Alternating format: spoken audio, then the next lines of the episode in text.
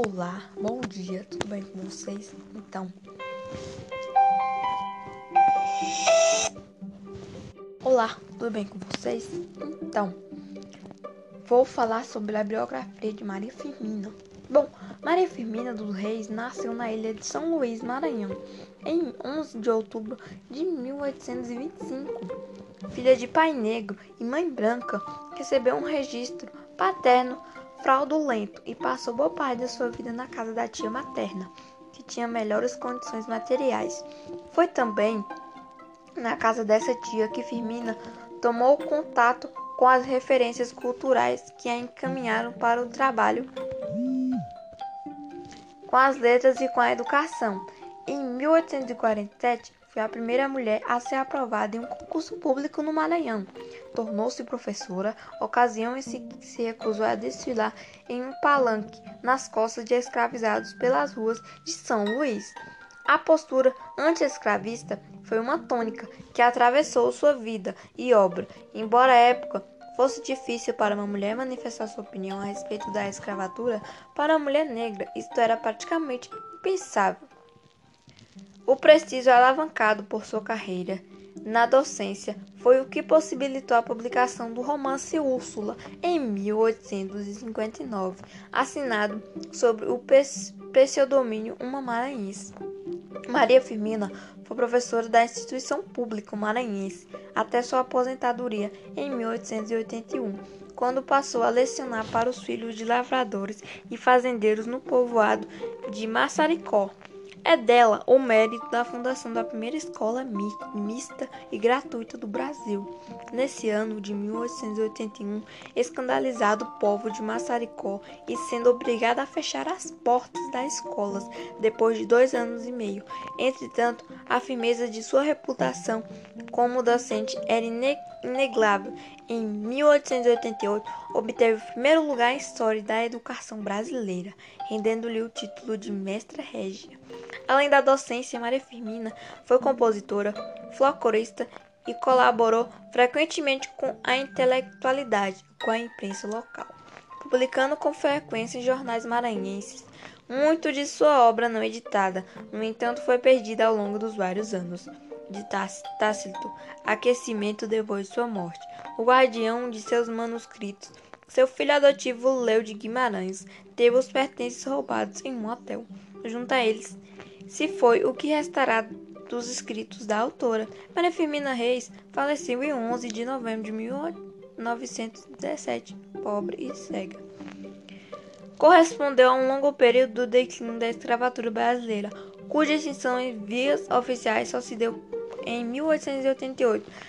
A emissão dos escravizados deu-se de maneira gradual, respondendo à pressão dos mercados externo, cuja industrialização exigia uma mudança na força de trabalho, baseada em salários, a genese do capitalismo financeiro.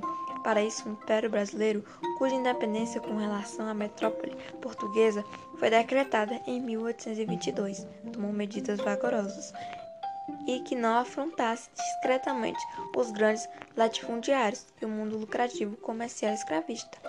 Foi apenas em 1850 que entrou em vigor a Lei Eusébio de Queiroz, que proibia no Brasil o tráfico de escravos sequestrados das costas africanas.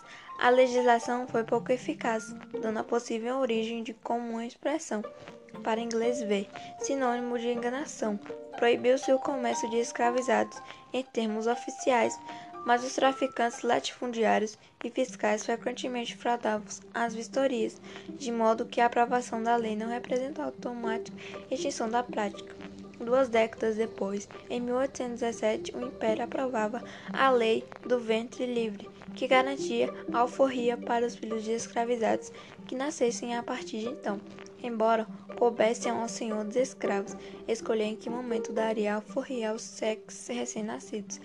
Em 1885, aprovou-se a Lei dos Sexagenários, em termo oficial que surgiu como reação conservadora dos latifundiários escra escravotas ao avanço do movimento abolicionista, pois previa a alforria automática ao escravizado com mais de 60 anos, mas sob pena de indenização, pague mais três anos de trabalho escravo.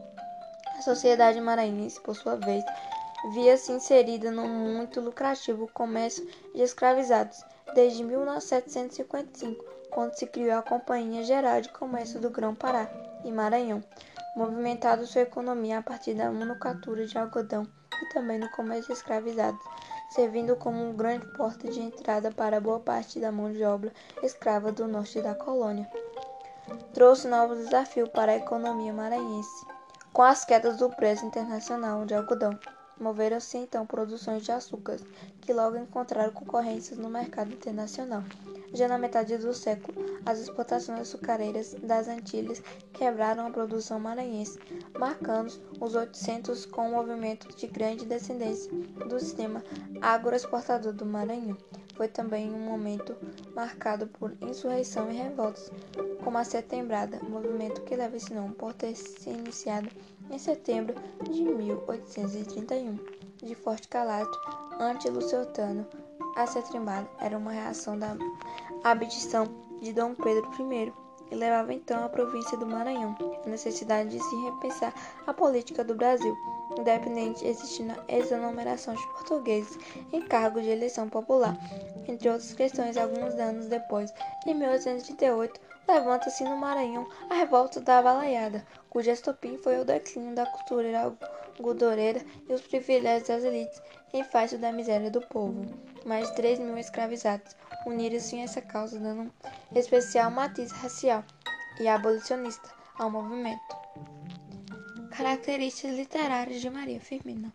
Maria Firmina dos Reis é autora da literatura crítica. Sua produção é atravessada pelas questões raciais e de gênero. Há um fio condutor político que norteia seus escritos ficcionistas, de modo que seus personagens expressam a consciência libertária da autora. Não só são ausentes as características em comum com o romantismo nas obras da autora, também tem lugar a exaltação da natureza e o indianismo, mas a beleza da prática é realcançada para depois de ser contrastadas com as arguras oficializadas da situação do cativeiro e não a idealização nacional ou amorosa, mas descaminhos, desilusões e uma forte crítica social. Maria Firmina utilizou-se da característica romântica do amor idealizado como mecanismo para desviar a atenção do patrialismo, escravatura imperial das questões que vibraram nas estrelinhas de seu texto, a saber, a condição das mulheres e dos escravizados no território nacional. Como autora negra, Maria Firmina apresenta a literatura brasileira, uma proposta então ignorada, a representação dos escravizados humanizados e do opressor animalizado em franca solidariedade com os cativos. Além disso, a autora coloca como protagonista a mulher e o negro, a partir de uma condição biográfica próxima das personagens de seus escritores ficcionistas, diretamente da literatura do período, sempre centrada na masculinidade e na branquitude, onde mulheres e negros eram abordados a partir do ponto de vista do colonizador. Boa parte dos manuscritos e obras não editadas da autora não sobreviveu ao passar dos séculos. Sua obra de estreia, o Romance de Úrsula, de 1859, a ele sucedeu o conto Gupevar, romance brasiliense, em 1861, o livro de poemas Contos à beira-mar e o conto A Escrava, de 1887, também é autoria de Maria Firmina dos Reis, um hino e louvor à abolição. Guepevar, romance brasiliense, publicado em forma de folhetim pela primeira vez entre outubro de 1861 e janeiro de 1862, no semanal Jardim dos Maranhenses. É uma narrativa épica de caráter indianista que se dedica ao, a pensar o lugar do indígena na sociedade brasileira, bem como o mito da fundação da nação brasileira. Cantos à beira do mar, 1871 traz o apanhado da obra lírica da autora, destacando-se constante sensibilidade, inquietude e enfrentamento à sociedade patriarcal e escravota dos 800. Já Escrava, conto publicado pela primeira vez na revista Maranhense em 1887, estão à véspera da oficialização da abolição da escravatura. Representam um auge na maturidade intelectual da autora. A narrativa é centrada no debate entre abolicionistas e escravotas, iniciando-se já com o ataque direto à Igreja Católica até então favorável à escravidão, mostrando as discrepâncias entre os ideais da fé e as práticas da instituição. Úrsula, Folha de Rosa, a primeira edição do romance Úrsula, publicado em 1859, principal obra literária de Maria Firmina dos Reis, obra de maior destaque da autora. Foi publicada pela primeira vez em 1859, em São Luís. A epígrafe do livro leva os seguintes dizeres: A mente está, ninguém pode escravizar, adiantando a temática que premia todo o romance escrita em terceira pessoa, desdobramentos lineares dos acontecimentos. Úrsula tem início com o um encontro entre Túlio, um jovem negro escravizado, e Tancredo, um rapaz branco. Túlio salva a vida de Tancredo, algo pouco usual para a época, e de sentimento de gratidão do rapaz salva passa a nascer uma amizade mútua. A construção de personagem de Túlio é uma fraca crítica ao caráter desumanizador e degradante da escravidão, na direção contrária da intelectualidade eugenista da época, que pintava o negro como exemplar de uma raça inferior e destituído de civilidade. Maria Firmina mostra Túlio como um rapaz de moral superior, cujo maior problema é lidar com a diversidade da sociedade escravótra. Túlio encaminha Tranquedo para ser tratado em casa de seus senhores, e lá tem início o principal triângulo amoroso da narrativa. Tancredo apaixona-se por Úrsula, que é desejada também por seu tio, o comendador Fernando, um grande vilão, é tratado todos os males terrenos. A moda dos folhetins românticos, o embate do triângulo amoroso ocupa o papel central, mas nesse caso serve como subterfúgio para que a autora conduza as discussões que realmente lhe interessam por meio de encaixes de pequenas histórias, nas quais outros personagens narram reminiscências de suas vidas, com destaque especial para a mãe Susana, que conta como sobreviveu aos porões dos navios dos caçadores de almas e a vida em sua pátria antes de ser sequestrada e escravizada. Isso foi sobre Maria Firmina dos Reis, um hino.